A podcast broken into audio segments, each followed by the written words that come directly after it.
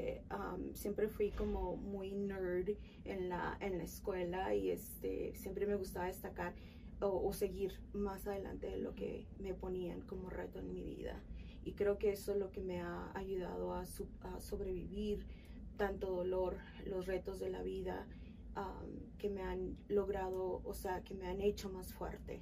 En la vida siempre te están diciendo, siempre te dicen, tienes que poner todo en una balanza. Ya. Eh, el dolor porque la pérdida de un hijo es uno de los dolores más grandes de un ser humano. Um, me tocó a mí poner en esa balanza el dolor y el amor. Ya. Entonces el amor siempre vence a cualquier dolor.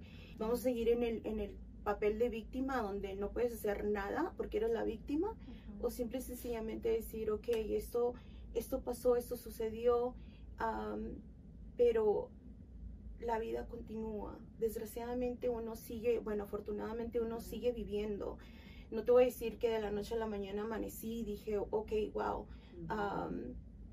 lo superé. No, este, cuando pierdes a un hijo por suicidio, el primer este, efecto, el primer sentimiento es mirarte al espejo y decir, fue tu culpa, eh, hubieras hecho, um, debería de haber hecho, um, por lo cual ya nada de eso existe. No, no puedes dejar que, que, ese dolor tan grande se convierta en tu realidad por el resto de tu vida. Tienes que definitivamente eh, ser valiente, ser fuerte, salir de cama, eh, hacer actividades que te ayuden a superar tanto dolor, tanto vacío, tanta ausencia um, y cambiarlos por todo el amor y toda la luz que, que, que te dio ese hijo. Uh -huh. um, y creo que lo puedes lograr. Uh -huh. lograr. Lo has logrado.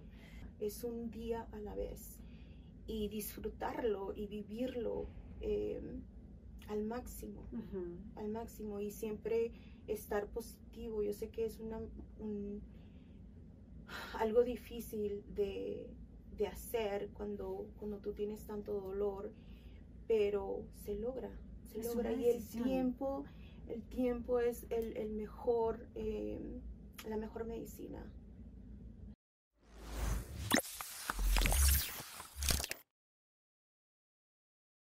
Hola, muy buenos días a todas y todos, o tardes o noches. Estamos aquí en Desde la Cima y por primera vez estamos en estudio. Estamos muy felices porque este capítulo es muy importante. En este capítulo tenemos a una persona muy especial. Ella es Claudia Loera. Claudia, buenas tardes y bienvenida. Hola, Rocío, gracias. Buenas tardes a todos. Es una, es una de las mujeres que más admiro en Colorado y ya van a entender la razón por cuál. Ay, gracias. Gracias, gracias. Es una mujer absolutamente luchadora, es una mujer que ha venido a este planeta a enseñarnos lo que significa superar, romper barreras, ir más allá de ella misma y de las posibilidades, ¿verdad, mi Clau? Gracias, Rocío. Me conmueven tus, tus palabras y tus halagos, de verdad. Uh, viniendo de ti, una profesional, mi psicóloga y mi gran amiga. Ay, tan linda. No diría nada que no sea cierto, me pusiste la piel chinita, porque, porque te he podido acompañar en, en procesos de la vida muy intensos y ver tu lucha y la manera como logras salir adelante, tu fuerza, el empuje que tienes que tienes. Claudia es además una prestamista, eh, de la, una prestamista, no, perdón, una mujer que se mueve en el mundo de las bienes raíces y que ha abierto camino y que ha hecho un gran trabajo para la comunidad hispana. Sí, ¿Qué más de ti? Cuéntanos quién eres, Claudia. Bueno, Claudia es um, obviamente una hija, tengo dos, mis padres están todavía vivos, tengo dos hermanos, entonces soy una hermana, uh -huh. soy la hermana mayor, um, tengo tres sobrinas, Um, tengo cuatro hijos, uno que nos acompaña ya desde el cielo uh -huh. um, y acabo de ser abuela. Entonces, ese es uno de los títulos más uh, maravillosos que ahorita estoy viviendo porque es maravilloso. Eh, ser otra vez abuela, eh, slash mamá, poquito, poquito, este, aunque no, yo sé que me vas a regañar, no, pero... No, no, para nada, creo que lo haces muy linda. Además. Ay, sí, no, estoy en una etapa de mi vida muy hermosa, de verdad que sí. Claro que sí, fíjense tan interesante oír a Claudia decir que está en una etapa de su vida muy hermosa. Mi Clau, hoy estamos acá, pues obviamente para celebrar la gran mujer que eres y para que le cuentes al mundo Gracias cómo hacerlo. ¿Cómo llegaste? Cuéntanos cómo fue llegar a Colorado, llegar a Estados Unidos. Oh, Dios mío, yo tenía 14 años cuando mis padres deciden emigrar a Estados Unidos, entonces fue una etapa un poco difícil porque a los 14 años tú empiezas a tener como tus amigos, tu ambiente, entonces dejar todo lo que yo tenía en México, mis amigos, para llegar a Estados Unidos a, una, a un idioma totalmente diferente, una cultura completamente diferente, este fue un poquito eh, shocking. pero este, me recuerdo una vez que estábamos en una reunión de amigos y todos llegó una muchacha y dijo, todos son bilingües y una de mis amigas dijo, todos excepto ella. Entonces me señaló y yo como que fue un reto en ese momento eh, aprender el idioma, destacar, o sea, salir adelante. Este, yo hice mi high school aquí en Estados Unidos y también fui al colegio, me gradué. Uh, tengo un asociado en, en, bueno, tengo cinco asociados. Entonces, este, siempre fui como muy nerd en la, en la escuela y este, siempre me gustaba destacar o, seguir más adelante de lo que me ponían como reto en mi vida. Y creo que eso es lo que me ha ayudado a, sobrevivir tanto dolor, los retos de la vida, que me han logrado, o sea, que me han hecho más fuerte. Que te han hecho más fuerte. Clau, ¿dónde aprendiste esa, hacer, a no dejar que te venzan las dificultades? ¿En dónde crees que empiezas a desarrollar esa habilidad para seguir? Sabes, me haces pensar como en una gran tormenta de nieve, estás en las películas y tú vas adelante jalando, jalando a toda la familia que va atrás y sigues aunque la tormenta te golpee. ¿Dónde desarrollaste esa fuerza? Mira, yo pienso que en la vida siempre te están diciendo, siempre te dicen, tienes que poner todo en una balanza. Ya. Eh, el dolor, porque la pérdida de un hijo es uno de los dolores más grandes de un ser humano. me tocó a mí poner en esa balanza el dolor y el amor. Ya. Entonces el amor siempre vence a cualquier dolor. Porque yo me pregunto, me pregunté en esos momentos, ¿qué hubiera preferido yo? no haber conocido a Alejandro o haberlo vivido y disfrutado eh, los 19 años que, estuvo designado a vivir en este mundo. definitivamente amaba yo a mi hijo, lo amo, lo sigo amando, lo sigo celebrando. Y de esa manera yo pienso que siempre ha sido mi vida. Cuando tengo un problema, siempre pongo en la balanza el amor y el dolor. Y a mi vida siempre han habido muchísimos ángeles que me han ayudado, siendo tú uno de ellos. porque no sé si te recuerdas una vez que llegué a tu consultorio y te dije, no más, no más, no quiero vivir más, no quiero venir contigo, no quiero que la gente me diga este, que tengo que seguir, que lo tengo que hacer por mis hijos, o sea, ya. Y la sección en, en ese momento fue tan intensa que tú me dijiste, ok, está bien, y yo, no me pelea, no me tengo, pelea. Tengo permiso de, de, hacer conmigo lo que yo quiera. Y yo pienso que en ese momento em, me di cuenta que no necesitas em, el, ¿cómo se, ¿cómo se dice? La lástima de la gente. el drama de pobrecita, lo que le pasó fue terrible, pobre de Claudia. Ah, no, empiezas a, decir, ok, no soy una víctima, porque eso que, me acaba de pasar, yo no me lo estaba eh, buscando. buscando. Entonces, eso llegó, eh, ok, lo acepto, ¿qué vamos a hacer con esto? Vamos a seguir en el, en el papel de víctima donde no puedes hacer nada porque eres la víctima, o simple y sencillamente decir, ok, esto, esto pasó, esto sucedió pero la vida continúa. Desgraciadamente uno sigue, bueno, afortunadamente uno sigue viviendo. No te voy a decir que de la noche a la mañana amanecí y dije, ok, wow,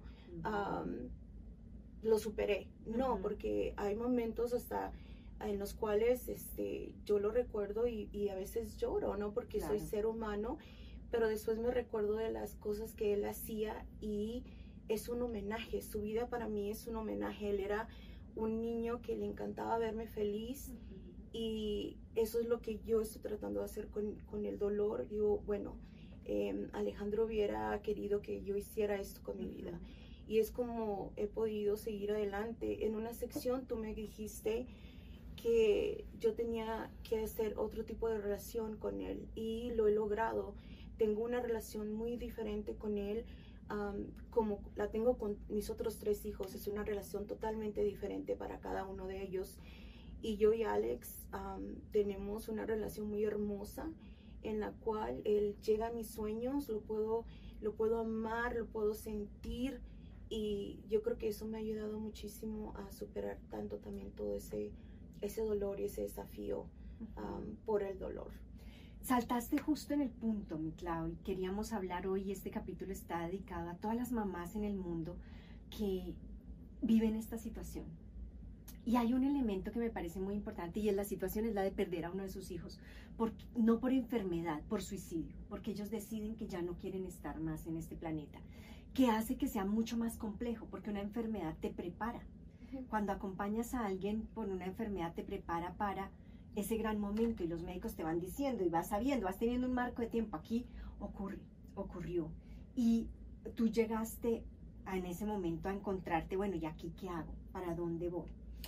Eh, ¿Quieres contarnos un poco del tema, de cómo fue? Claro, mira, este, cuando pierdes a un hijo por suicidio, el primer, este, efecto, el primer sentimiento es mirarte al espejo y decir, fue tu culpa, eh, hubieras hecho, um, debería de haber hecho, um, por lo cual ya nada de eso existe. Entonces, yo pienso que el primer paso es decir no. Em, obviamente que, que, yo amaba a mi hijo y que hubiera hecho todo lo posible por tenerlo vivo y cambiar todo ese el hubiera, el debiera Ah, lo hice, lo amé eh, y lo sigo amando.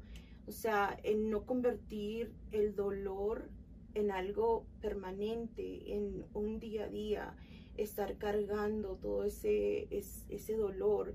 Creo que la vida continúa, la vida es maravillosa, sí se puede lograr, porque una de las cosas que yo me preguntaba la felicidad existe después de, haber perdido a Alejandro. Y la verdad que con el día a día em, tú vas este, mejorando.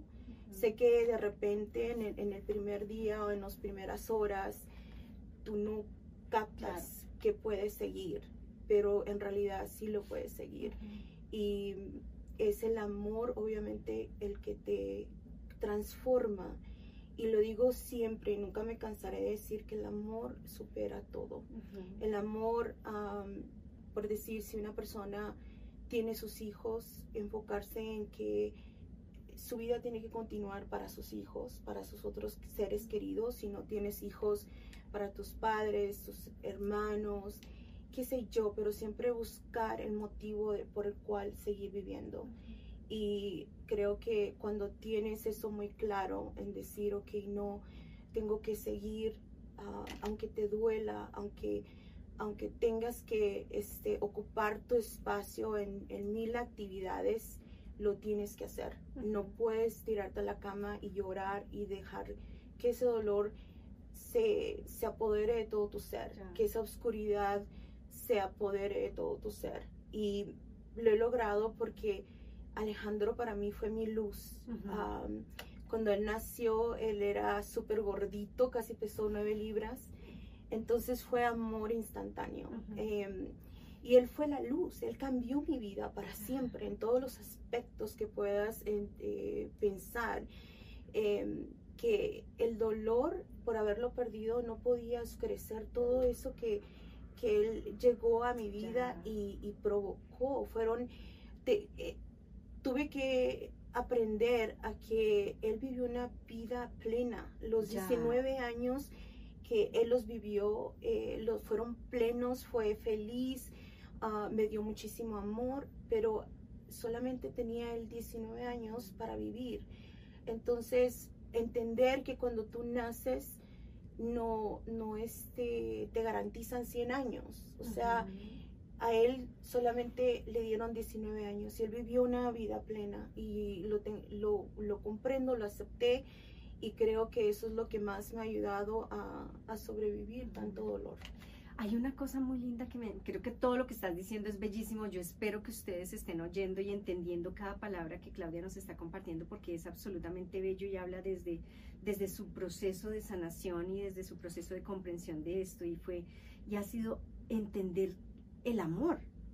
O sea, poder retornar a todos estos 19 años de amor que tuviste con tu hijo, en vez de quedarte en un momento de dolor, que es lo que le pasa a muchas mamás, y poder describir y decir y revivir todo ese amor de 19 años y entender que son dos seres humanos, que tú no eres él ni él era tú, sino son dos seres humanos completamente distintos. Qué bonito eso, Claudia. Muchas gracias. Y creo que hay otra cosa que mencionas muy importante que también quiero que todos lo, puedan ver allí, es saber que hay una nueva relación, hay una relación distinta. Hay una nueva relación y que si hubieras seguido tus, tu fuerza, tu ira, tu frustración, te hubieras perdido a este nuevo ser que llegó a tu vida, que llegó a darte luz. Exacto. Y, y, todo es un proceso, o sea, no te estoy diciendo de que es algo tan fácil o tan sencillo. Yo sé que cuando uno está en esa situación, como madre, es el dolor más grande que te puede suceder.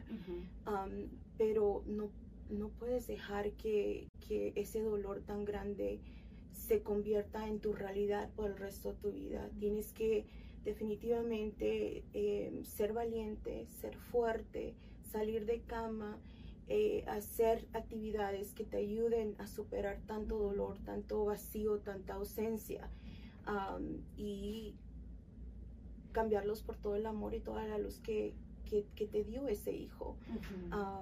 y creo que lo puedes lograr. Lo has logrado.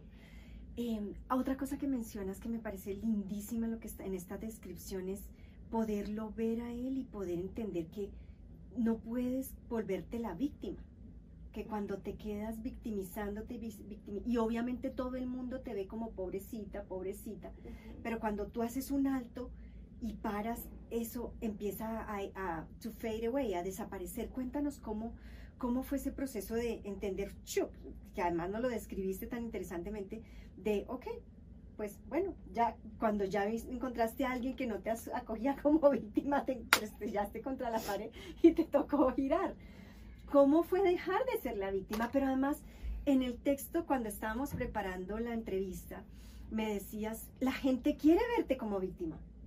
Entonces es difícil salir de allí porque todo el mundo espera que estés en el modo llora y sufre eternamente. Entonces fue no solamente tú entender y salirte de ahí, sino decirle al mundo, paren, yo ya esperen un segundo, cuéntanos las dos cosas.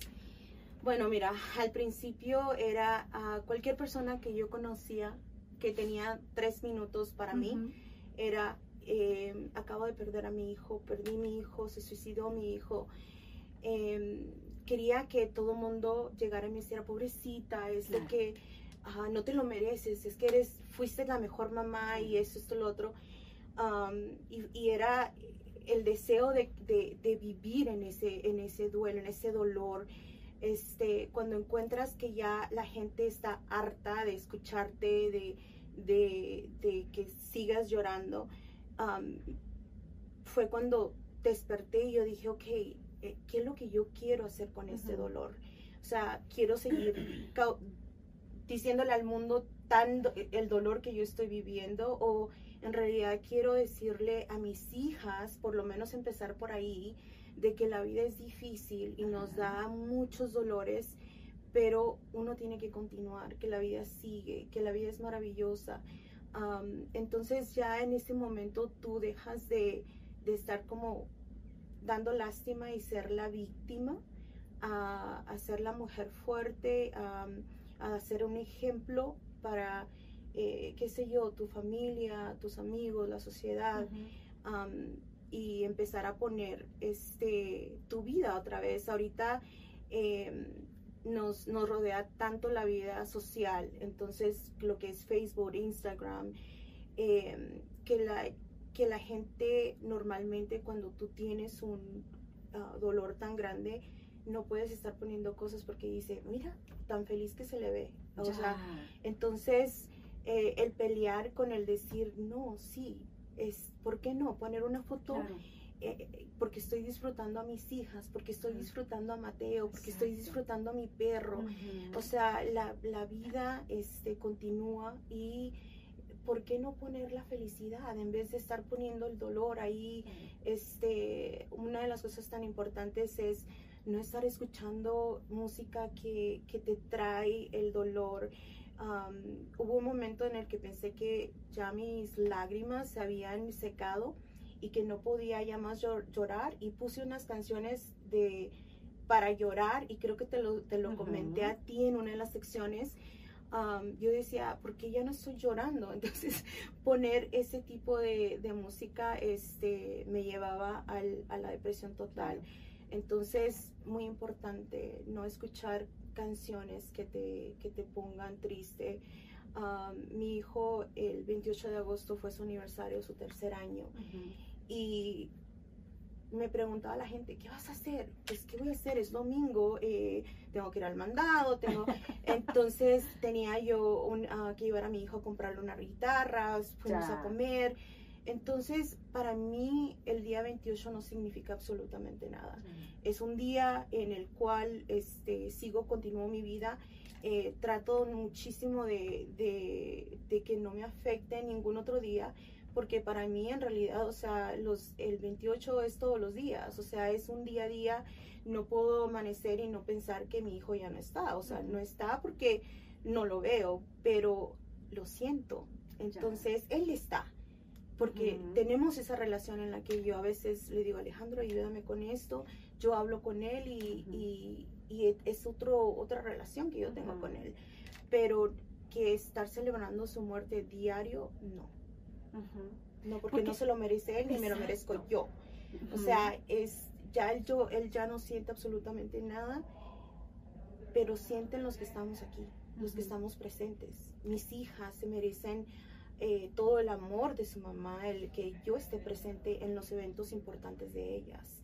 Entonces, yo necesito estar para ellas cuando también ellas tengan ese dolor por no tener a su hermano. Ujú. Mira qué bello lo que nos estás diciendo y es entrar en esa nueva relación, pero también poder decir, poderte retraer hacia acá, de, traerte como con una soga a la realidad y decir, aquí están mis hijas, está mi nieto, está mi perro, están todos. Y poder cortar el morbo social o las reglas sociales de, pero no estás triste, pero deberías estar, pero ¿por qué estás celebrando? ¿Pero por qué estás feliz? Cuando sí estás feliz porque seguiste viviendo, seguiste dándote la oportunidad de estar aquí con los que te aman y te quieren y te quieren aquí, te necesitan acá y poderle mostrar al mundo, pues sí, estoy feliz. No celebrar la muerte, sino celebrar la vida, seguir celebrando toda la vida que hay en ti y en tus hijas y en tus Ujú. hijos. Eso me parece una cosa absolutamente bella. Muchas gracias. Sí, es, es maravilloso ah, entender que el respirar es un regalo de la vida. eh, el estar aquí es un regalo. Entonces, tarde que temprano la muerte nos va a encontrar porque es algo que, que nos llega a todo el mundo. Entonces, ¿por qué no vivir el, el día a día? No pensar, oh Dios mío, ¿qué voy a hacer el año que viene? ¿O qué voy a hacer el día de mañana? Eh, es el día a día, es un día a la vez. Y disfrutarlo y vivirlo eh, al máximo al máximo y siempre estar positivo. Yo sé que es una, un- algo difícil de, de hacer cuando, cuando tú tienes tanto dolor, pero se logra, se Es logra y el tiempo, el tiempo es el, el mejor, eh, la mejor medicina. El día a día, el tiempo, el amor, Es una decisión, lo que nos vas diciendo detrás de todo esto es Es una decisión de yo decido o me quedo en la cama o me llevo a hacer ejercicio o me quedo eh, triste sufriendo o empiezo a luchar por mí. To- como la- el estar decidiendo permanentemente. Y, y muchas de las veces lo logras cuando tú tienes disciplina en tu vida. Eh, empieza desde en el momento en que te levantas y tiendes tu cama. Este, tener ese tipo de disciplina, dejar tu casa limpia cuando tú te vas, este, tener un hábito positivo como es ir al gimnasio, empezar el día en, contigo. ¿Qué es lo que tú quieres? ¿Qué es lo que, qué es lo que tu alma necesita en ese momento? Entonces, definitivamente no al estar en la cama todo el día, no al estar escuchando música triste, no al, a la gente que te recuerda tantas cosas negativas o tristes. Este, nada de eso te... la música triste. La música, nada de eso te va a ayudar a, superar ese dolor. Tienes que empezar por ti misma, por amarte a ti, por decir, sabes que este, pues a mi hijo no le hubiera gustado verme de esta manera. Y recordar, recordar el amor, recordarlo cuando, cuando lo tuviste, si es que nació, ¿verdad? Porque hay mucha gente que pierde sus bebés desgraciadamente en, en, su matriz, pero este pensar en todas las cosas maravillosas que te trajo a tu vida, lo bueno que, que, este, que sacó de ti, tu todo mejor versión. Exacto, lo que tú nos dices, todo el amor en vez de ese momento de dolor, todo el amor que dejó desde el momento en que lo conociste, en vez de un momento de dolor. Sí, porque este, en mi caso me tocó tenerlo en mis brazos cuando él partió, me dio la dicha de, haberlo visto, de despedirlo. entonces yo pongo dos imágenes. La imagen de habérmelo puesto en mis brazos cuando nació, que fue un bebé tan grande que me tocó tanto, eh, tantas horas empujarlo, el amor que sentí de conocerlo, que el dolor cuando sentí cuando se fue, o sea, la muerte, la muerte es muy triste, yo lo sé, lo sé, es lo más triste de este mundo, pero vuelvo y lo repito, el amor y la luz que él me regaló a mí es más fuerte que el dolor de haberlo perdido y haberlo visto partir. Clau, ¿qué le dirías a las mamás que están allá afuera y que han vivido esta situación en algún momento de su vida y que no logran salir de allí, que se quedaron andando en círculos en su dolor? ¿Qué les dirías tú para que, para que encuentren ese, como ese trail hacia ver el amor, para no quedarse en la partida, sino en todos los otros años, así fuera o meses o días, porque la partida es un instante, pero hay días, meses, años de amor. Mira, yo pienso que todos es un proceso ah, y nadie te va a decir a ti es de que ya deja de estar llorando, ya pasaron tres años, ya pasaron dos meses. Em, en mi caso, este año, eh, el tercer año, eh, pude poner a sus cenizas a descansar porque ya me sentí lista. Entonces, tampoco tienes que estar escuchando a la gente que diga, ay no, pero es que es muy temprano para que tú vayas a, a una cena o para que tú vayas a salir con tus amigas. Es definitivamente cortar el lapso de, de la gente negativa en tu vida, eh, aprender quién es el que te aporta o el que te resta. Em, es muy importante que tu familia sepa que no puede estarte diciendo, pobrecita mi hija, pobrecita mi, mi hermana. Eh, no, dejar el papel de víctima, entender que, que no eres una víctima. Yo sé que, se puede, que en sí lo eres, pero en el momento que tú entiendas de que, o sea, la víctima no tiene em, capacidad para decir, no me hagas esto. O sea, entender que, que tú no tenías el control de eso este, es muy importante. Y decir, bueno, salgamos de esto, salgamos de esto, eh, entender que necesitamos definitivamente tener ayuda profesional porque tú no lo puedes hacer sola. este, el decir, eh, no estoy loca porque muchas de las veces uno dice, ah, está loca y por eso va con, con la psicóloga. No, es entender que algo tan grande como, como una pérdida de un, de un, ser querido, uno tiene que estar con una persona profesional para que nos ayude y sea esa luz que nos, uh, nos guíe en estos momentos de oscuridad. Definitivamente es estar con una persona profesional, de, de contratar a alguien que, con la que te sientas tú tranquilo, es muy importante que tú abras tu alma a una persona que te puede guiar como, como lo has hecho tú en mi vida. Ay, muchas gracias. Ha sido un regalo y una bendición en mi vida. En Mm. todo lo que, un ejemplo, un ejemplo para mí es increíble toda la fuerza que tú tienes y todo el amor y toda esa capacidad para ver más allá, no quedarte en el árbol, sino ver el bosque completo. Sí. Entonces es increíble.